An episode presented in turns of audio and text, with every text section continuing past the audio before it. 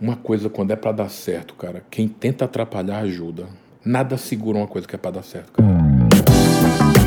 Você está ouvindo o podcast Mente Negócios, seu podcast semanal com informação e bate-papos com empreendedores. Sejam muito bem-vindos ao podcast Mente Negócios. Eu sou Rodrigo Boss e ao meu lado hoje está Frederico Lapenda, cineasta, embaixador do turismo do Brasil, presidente do Festival de Cinema de Beverly Hills, um cara que gosta de trabalhar, um verdadeiro workaholic. É isso? Isso aí, Rodrigo. Grande Lapenda, seja bem-vindo, meu irmão. Tudo bem, meu irmão? Maravilha ter você conosco.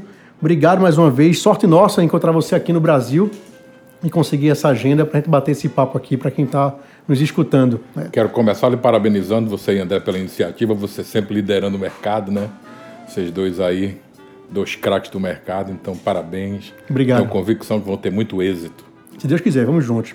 E aí eu queria rapidamente refrescar a memória de quem está escutando, que eu creio que leu a matéria de capa que fizemos com você, né, o Frederico Lapenda. Está inclusive aqui, pessoal, na descrição desse áudio, o link direto para essa matéria. Mas eu queria falar assim, um pouco sobre você. Você é cineasta, está já há 27 anos no mercado de entretenimento, né, mora atualmente lá em Los Angeles. Isso. né? Como é que foi essa ida para lá, essa virada de chave? Conta um pouco pra gente. A ida, é, é, com- com 15 anos eu fiquei órfão de pai. E aos 18 anos, depois do vestibular, eu imigrei. É, apareceu uma oportunidade, eu abracei. E aí cheguei lá, cara, trabalhei muito, estudei. Eu tive a sorte de me preparar academicamente para seguir o meu sonho. Meu sonho era trabalhar em cinema. Na época, cinema era uma coisa muito cara de fazer. Faculdade era muito seletiva, não era todo mundo que entrava.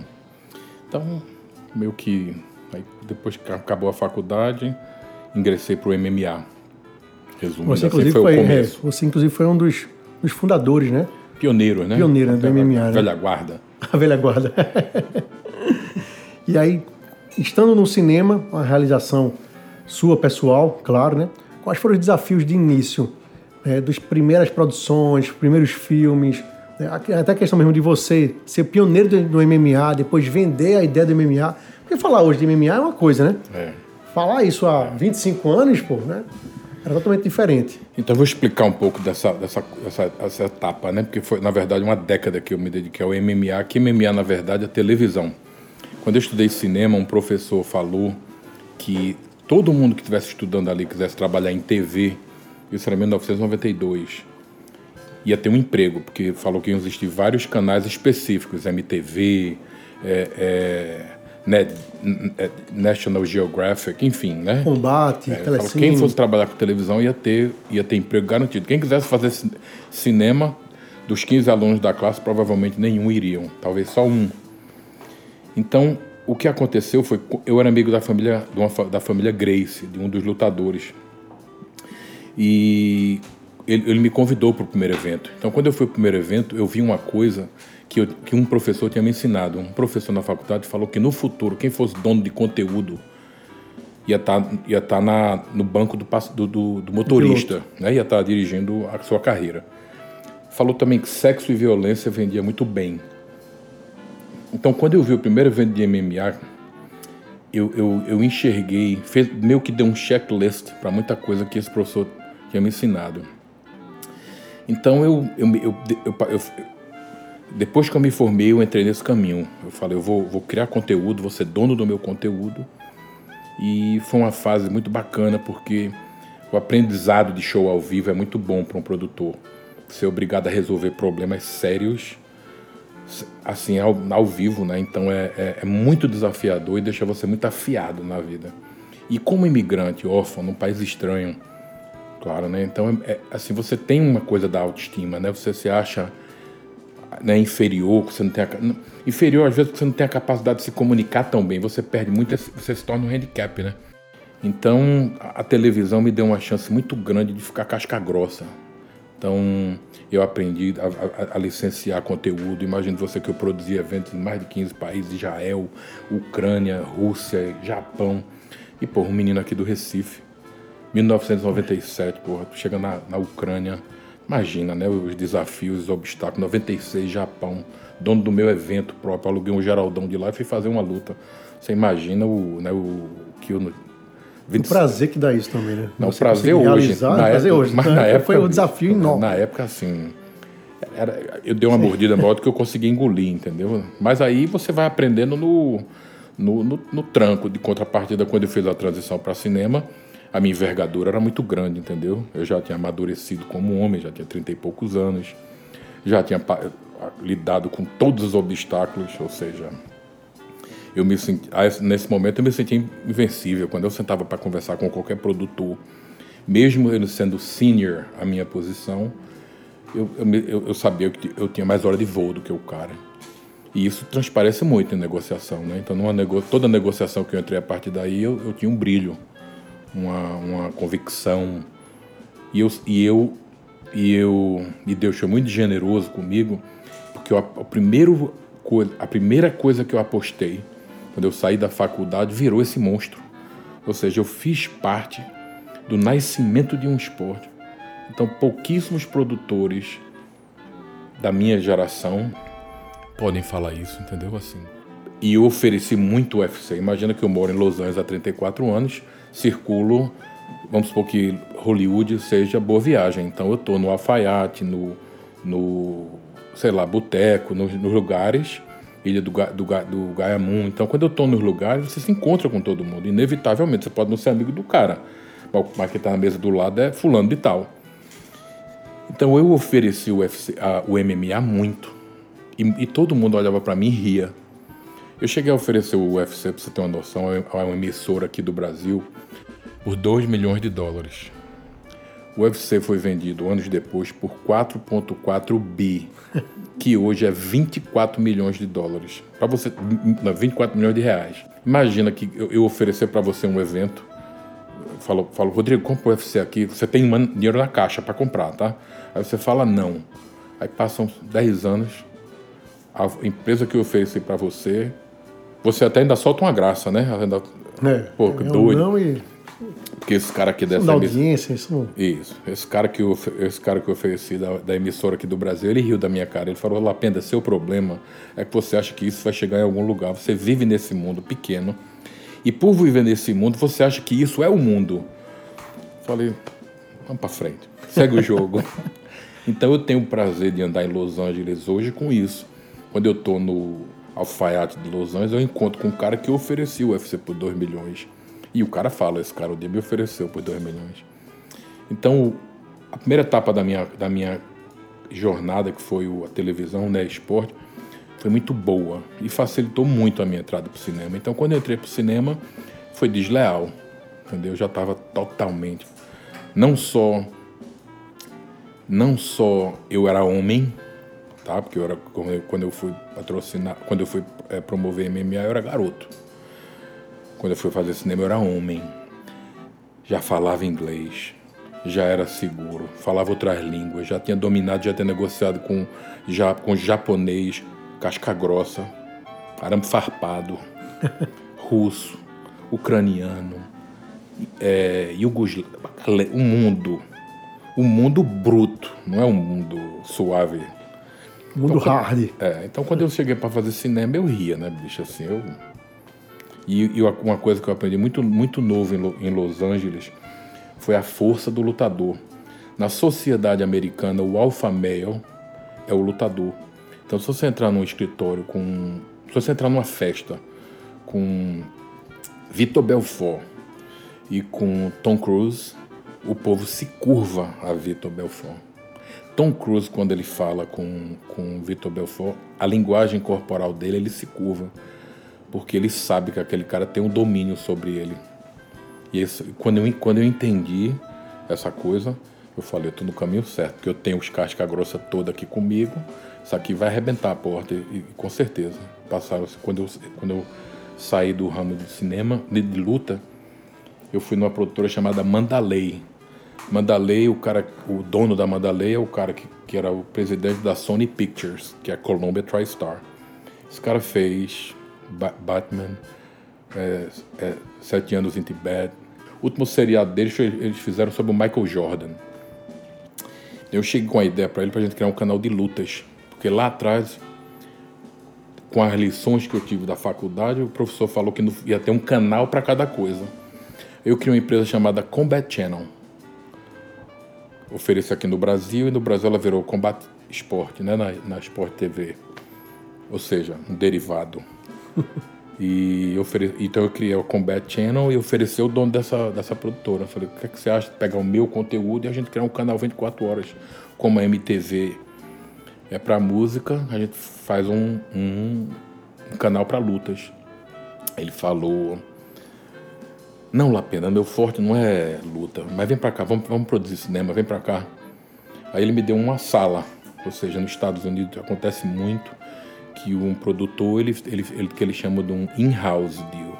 Ou seja, você tem uma produtora, você vê um cara que você acha que tem capacidade de gerar negócio, você fala, vem para cá, eu te dou o telefone, o cartão, o crachá, né?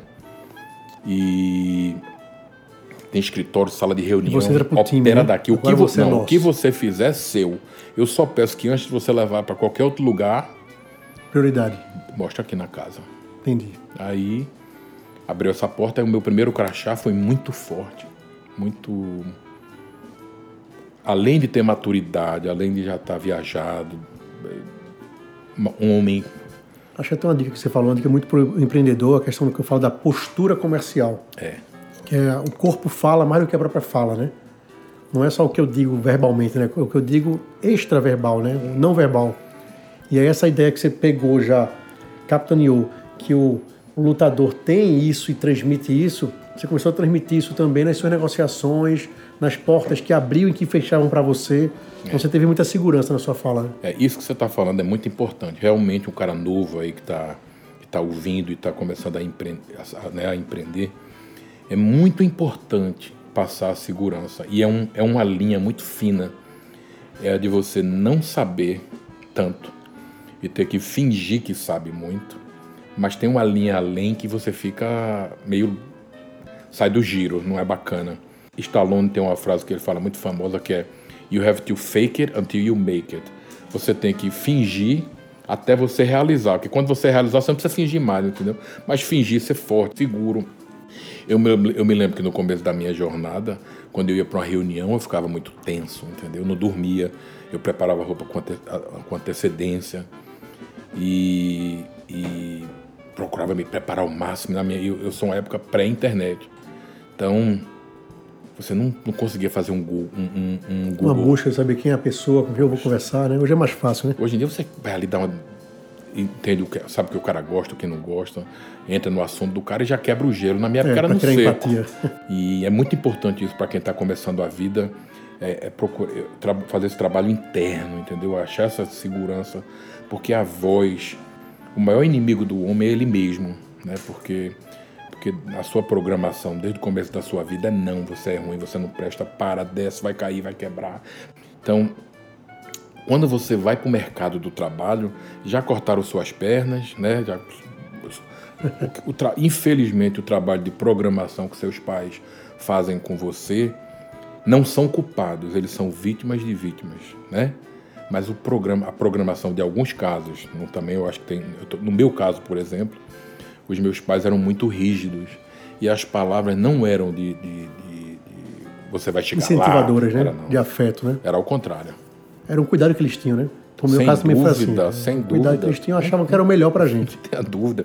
Eu não falo isso como crítica, mas da minha contrapartida eu lhe falo que não era fácil também você lidar com aquele eco. Assim, nos, maiores momentos da minha vida, usando como exemplo um evento, imagina que com 26 anos de idade eu produzi um evento no Japão, no Geraldão do Japão, 5 mil pessoas. Eu subo no evento para apresentar o meu evento com três campeões do UFC. Cara, é um negócio assim que nada na vida tinha me preparado para aquilo. Ao contrário, você ia buscar assim em Deus, entendeu? Além das, das rivalidades que você tem para montar um evento desse, um cara, entendeu? Tenta sabotar teu lutador.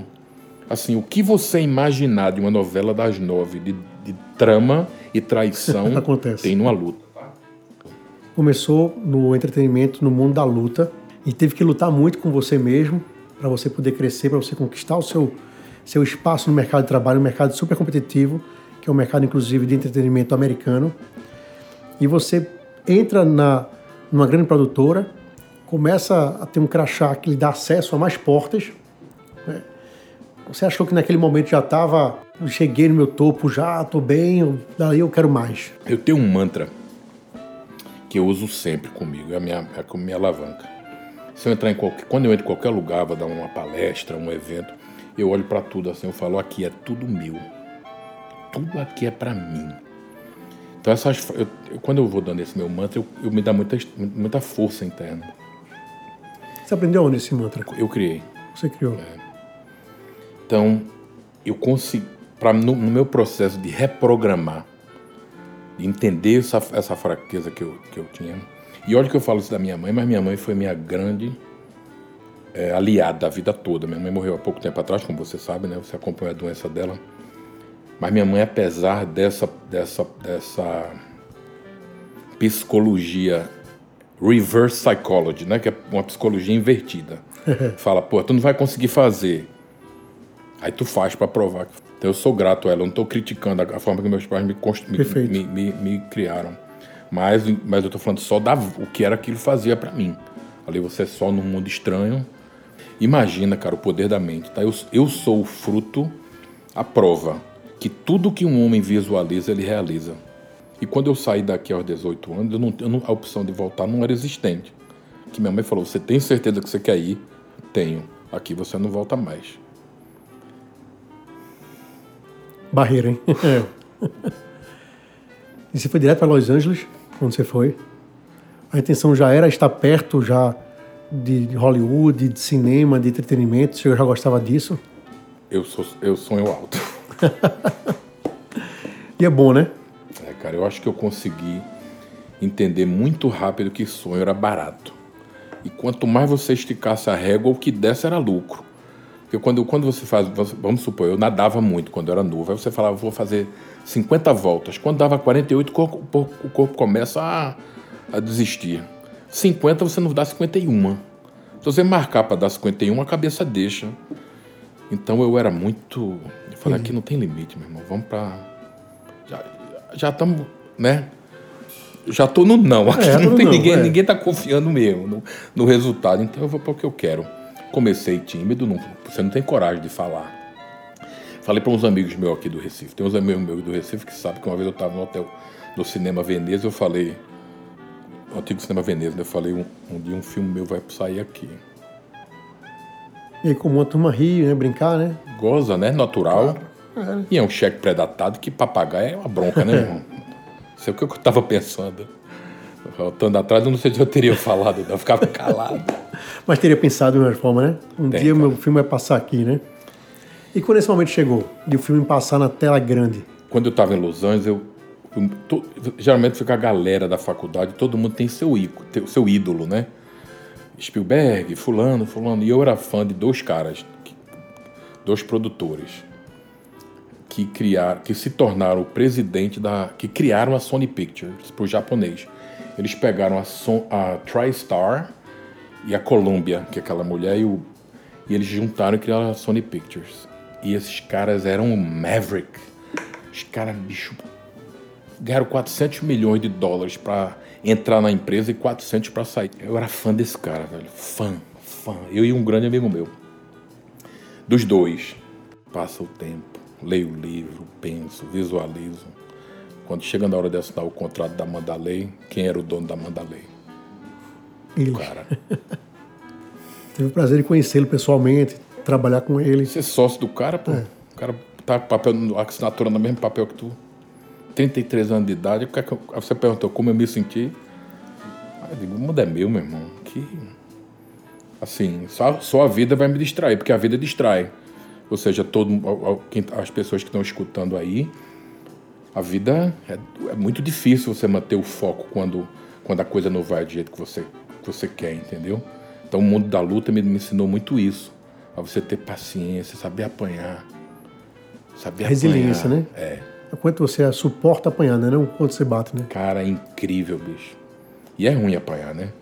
E no meu caso, por exemplo, não através de terapia, através da minha, de autoconhecimento, eu não fui mimado, mas eu sou mimado. Ou seja, quando as coisas não acontecem do jeito que eu quero, até hoje, velho, eu fico num. Eu vou chamar a palavra de banzo, para não usar a palavra, outra palavra. certo. É, mas é inacreditável como eu estrago o meu humor, cara. Os nãos da vida. E a vida só lhe dá não, né? São poucos sims, mas eu fiquei com autoconhecimento. Eu consegui ter alavanca comigo mesmo para segurar o banzo e saber que vem sim, vem. Aí eu apanhei, apanhei muitos rounds, não tenha dúvida. Comercialmente muito pouco, mas da vida. A vida em si você, você perde coisas que são importantes para você, né? A sua vida dá umas guinadas sem você, sem, sem fazer pá, sem ser o que você imagina. Lado pessoal da vida, sim, pai, sim, mãe, claro. enfim. Mas me ajudou muito a luta, entender que a vida é esperar o sim. É não esperando sim. Não esperando sim. E aí tem a persistência também, né? Você muda o caminho. Foco, meu irmão. Acho que é o, o isso, o foco, é o target lá na, na produtora Mandalim, né? Uhum. Na Mandalim. Você começa agora a atuar como produtor de cinema, abrindo projetos, trazendo negócios, criando também suas ideias, né? tendo quem lhe, quem lhe dava suporte. Qual foi o primeiro grande projeto? O primeiro projeto que eu peguei lá foi de um filme, um filme chamado The Perfect Game. Eu conheci um cara muito rico lá de Nova York que se mudou para Los Angeles, para Malibu. Era só, ele era vizinho de, de Mel Gibson. Imagina, né? Malibu. Aí o coroa se amarrou na minha, velho, e quero fazer um filme, quero fazer um filme. E entrar, o cara que. A, port, a portaria, o porteiro de uma produtora manda. Assim, porque lá você não tem acesso à celebridade, não tem acesso a diretor, a produtor. Então eu, eu, fazia parte da portaria, ou seja, eu era da família lá de dentro do, desse produtor que foi presidente CEO da Sony Pictures o cara quer fazer um filme, era através de mim. Então, o primeiro negócio que eu fechei lá de cinema, que era muito bom, depois de ter feito os outros, né? Ligado à luta. É, o que eu fiz foi muito bom. Foi peguei esse cara que escreveu um livro chamado The Perfect Game, a história de uns mexicanos, história verídica, que vão para os Estados Unidos e ganham um jogo de Minor League Baseball. Eles eram tão pobres que eles não tinham sapato. E no final, um pai de um, os meninos vão para Casa Branca, história verídica. São agraciados pelo, né, recebem uma medalha de honra do presidente da República e voltam para casa e o filho e o pai, que tinham uma relação ruim, se, se ajustam. Se ajustam. Quem assiste chora, é um filmaço. Aí pronto, aí consegui. O primeiro negócio que eu fiz com o negócio, eu fiquei com 16% da empresa, com um cara de uma ponta de Nova York, né, um, um avião e o cara da Mandalay, e eu já ali dentro do negócio. Filme lindo, muito bacana, muito bem feito.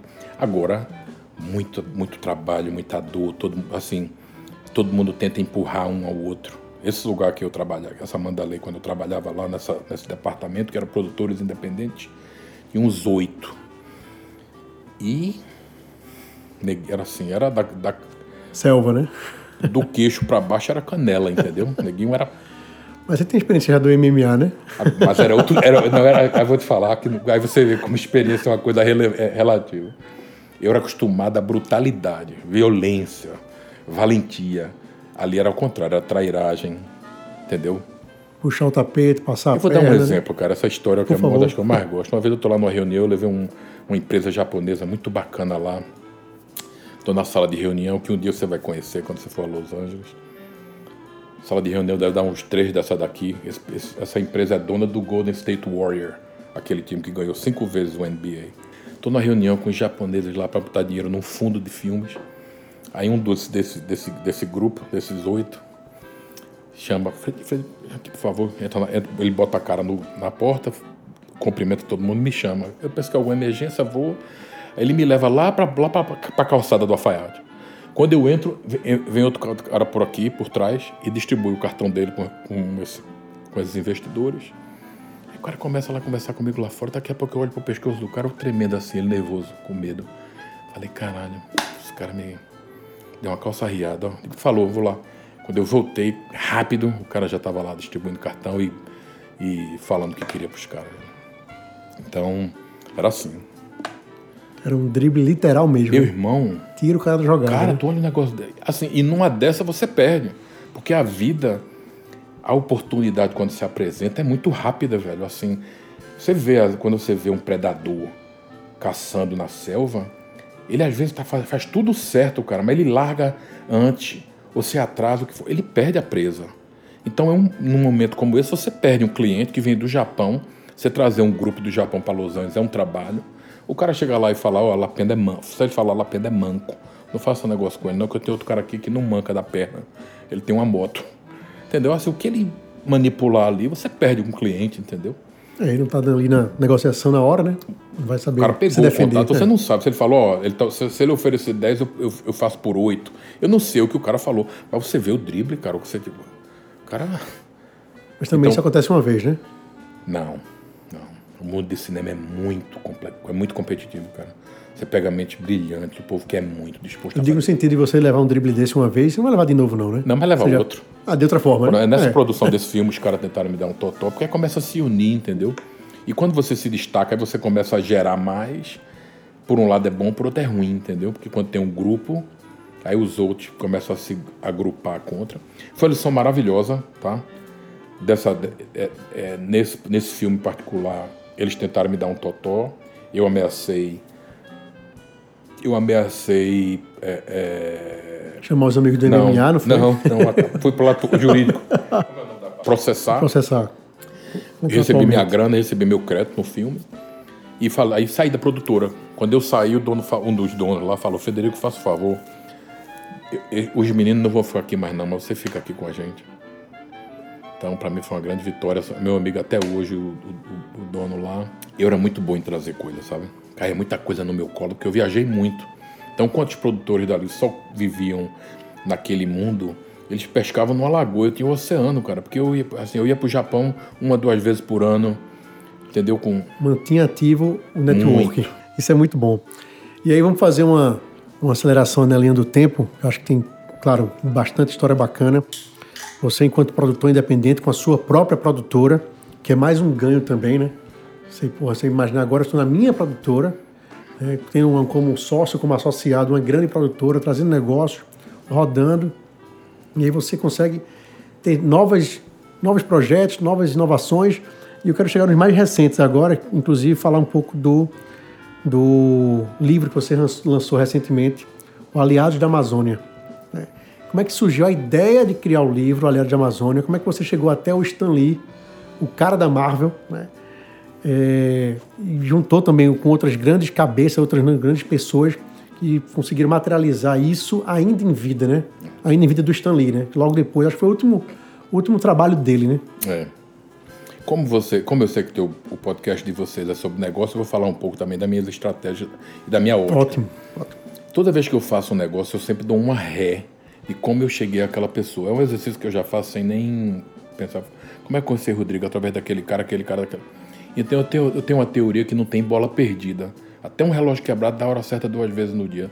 Eu dizia Paulo Coelho. É, eu escuto tudo, entendeu? Assim, não tem perigo de eu falar um negócio, eu, eu não.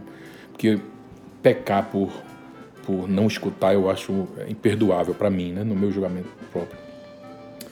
Então, eu acho muito assim como empresário eu, eu procurei sempre manter as pessoas que eu conheci como eu falei antes e o que é que aconteceu como é que eu cheguei no Stanley conheci um cara, um menino mais, bem mais novo do que eu, 10 anos mais novo do que eu, e estuda, ele estudava na mesma faculdade que eu estudei. Um cara bacana. O tempo se passou, ele se tornou sócio do, do, do cara mais rico da Grécia. O nome do cara é Paris Latsis. Depois, depois os, os ouvintes podem ver quem ele é. O nome desse cara é Terry Douglas. Terry, que era um, um garoto que eu mantive uma amizade, se tornou sócio do cara mais rico da Grécia e ficou sócio de Stanley. Abriu uma empresa chamada Stanley Kid Universe. Terry sabia que eu era amigo dele, que eu não estava chegando ali agora no oitavo andar, ele sabia que eu sou da, da galera do subsolo. E o cara. Tem, tem pessoas que valorizam isso, entendeu? Assim, a hierarquia. O cara fica sócio de Stanley. Aí eu falo para eu uma vez ele estava voltando do Japão, tô sentado no avião, olho pro lado, o cara estava assistindo o, Leão, o Rei Leão. O Rei Leão não é nada mais que uma, um filme de Shakespeare passado na savana da África, tá? Então você, aí você muda os personagens assim, História de um, de um príncipe que perde o reinado, volta e conquista novamente. Falei, cara, eu vou fazer isso com na Amazônia, savana da África. Eu estava vendo o desenho animado, pensando, savana da África não tem nada da riqueza. Aí eu falei, caraca, bicho, Terry, Stanley. Aí preparei uma apresentação. Ele, bora, bora lá, Lapenda, vamos lá. Aí eu sentei e ter uma reunião com o Stanley. Eu me lembro quando eu estava no banheiro, que eu, o cara geralmente vai no banheiro antes de ir para a reunião, né? Lavar a mão. Eu falei, caraca, velho. Eu me lembro eu pequeno, bicho maloqueiro. Eu andei correndo na rua fazendo aquela coisa do, do Homem-Aranha. Vívido eu tenho essa lembrança na minha cabeça.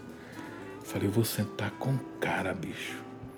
E aí, meu irmão, quando eu entrei, aí entra aquela coisa do brasileiro.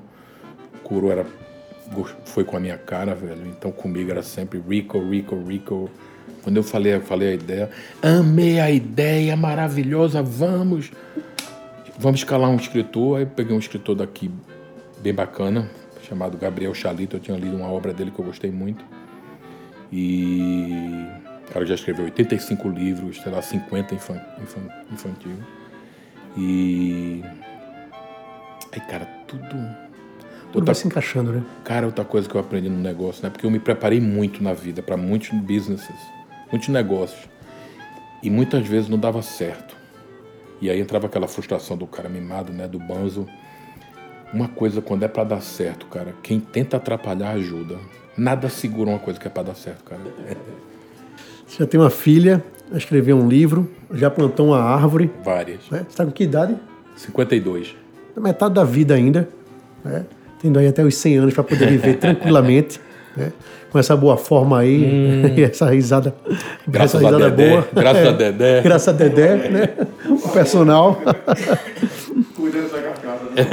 Mas acho que como você é cineasta, falta algo mais aqui. Não é só um filho, um livro, uma, uma árvore, né? Que seria o tradicional. Acho que seria um filho, um livro, uma árvore e um Oscar.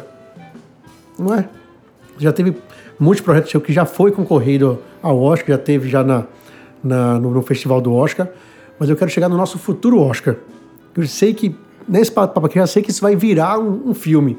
Mas antes de virar filme, quero falar agora do mais recente projeto que a gente conversou recentemente, queria que você, se puder expor aqui para claro, gente, claro. para quem nos escuta, sobre o livro que você comprou, que conta as histórias de judeus que saíram de Recife e fundaram Nova York. Pronto, esse é o, esse, você falou dos dois projetos que eu, que eu mais amo e que eu vejo mais mais futuro, comercial, etc.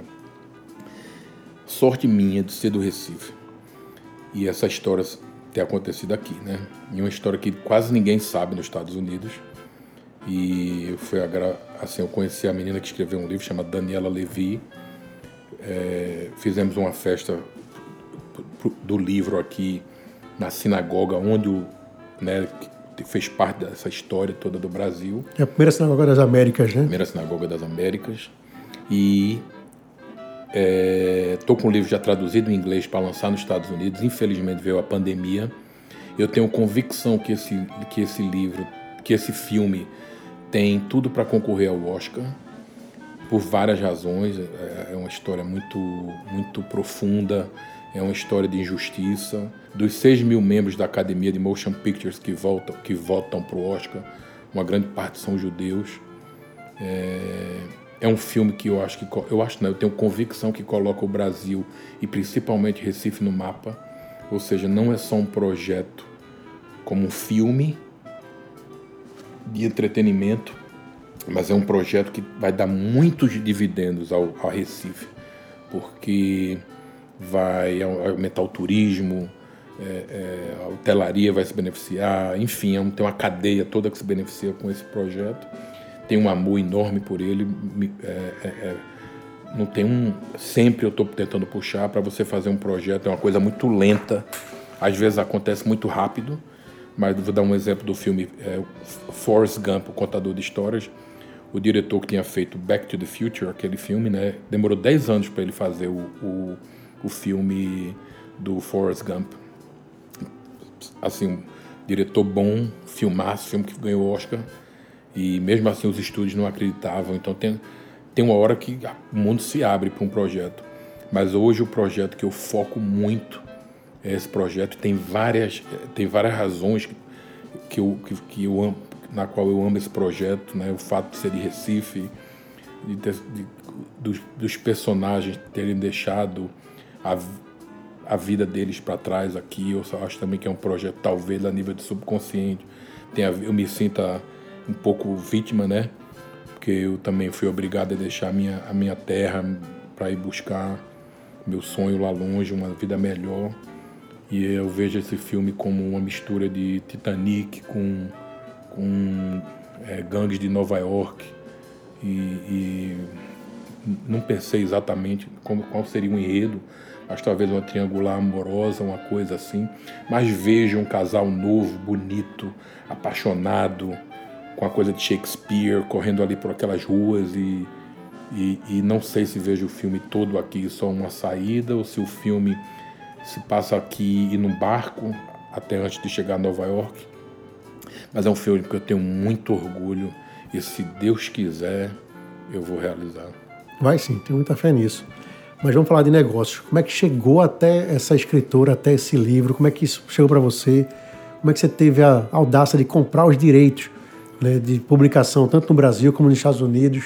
Fiz um dever de casa, né, para descobrir, me falaram sobre o livro, fiz um dever de casa, marquei uma reunião com ela, e aí a reunião foi bacana, ela aceitou.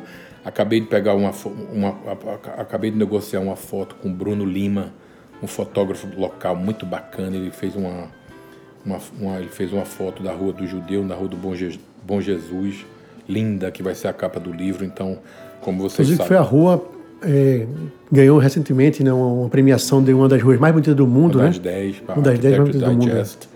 Que é a Rua dos Judeus, né? A Rua do Bom Jesus, a é. antiga Rua de, Então a nova judeus. capa vai ter a foto do Bruno mostrando a rua, mostrando a sinagoga, contando essa história.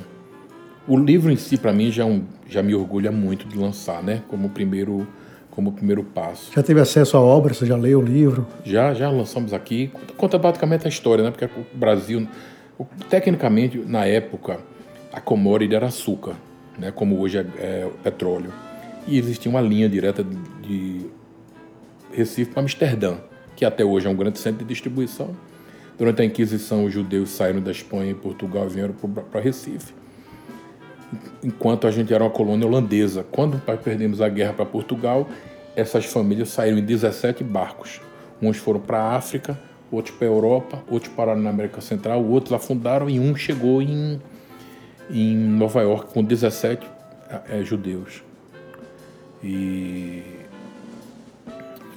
assim, você, a gente pensa o que, que seria de Recife se os judeus tivessem. A gente brinca muito isso, né? É. Inclusive o próprio Recife antigo, né? É uma é. ilha, né? Parecida também com Manhattan. Igual, igual. Tem umas é? fotos de comparação. Tem umas fotos de comparação, é bem, bem parecida geograficamente, né? E o desenvolvimento também da, é. da própria cidade, né? Todo o a bolsa de valores que Recife já teve, Pernambuco, Paraíba, né? Bolsa de valores, os principais bancos, o comércio em si começou muito também ali no centro, né? Exato. Onde começou Nova York também, né? Aí você vê a Essa importância comparação. do Recife, né?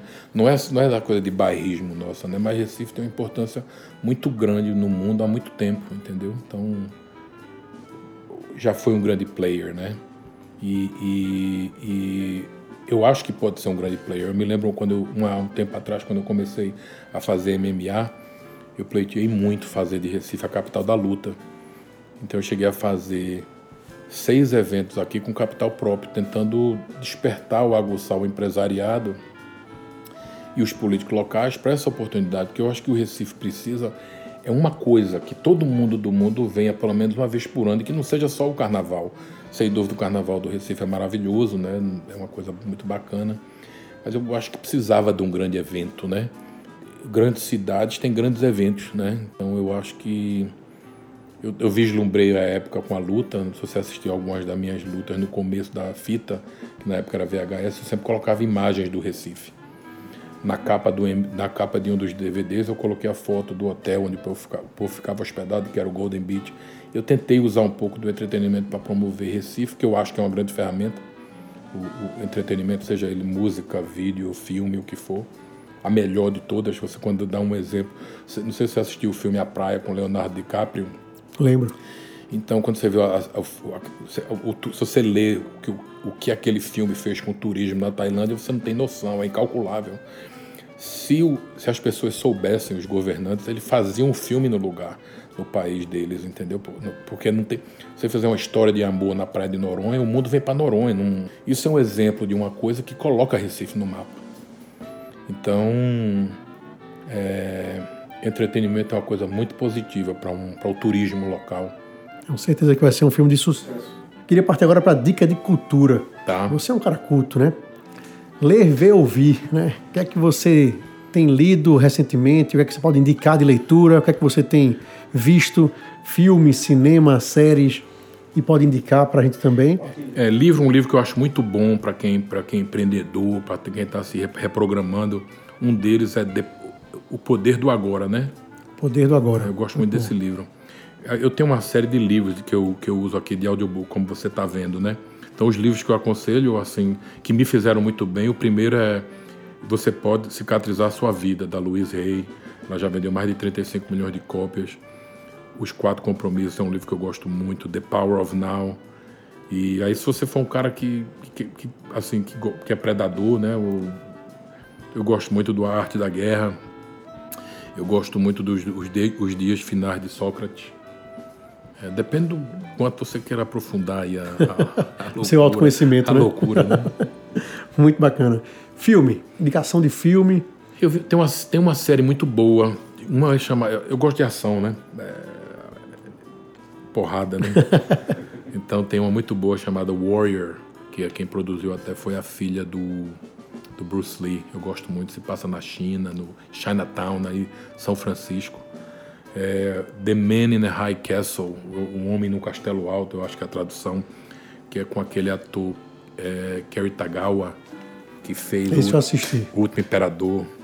Muito bom. São um desses seriados novos assim que eu, eu baixei, inclusive, o, o Amazon Prime só para assistir essa série. Tá no Amazon Prime ele. É. Inclusive, esse ator, ele foi. Esse ano eu, eu dei o prêmio a ele de, de, de lenda no eu festival. Vi no festival, acompanhei. É.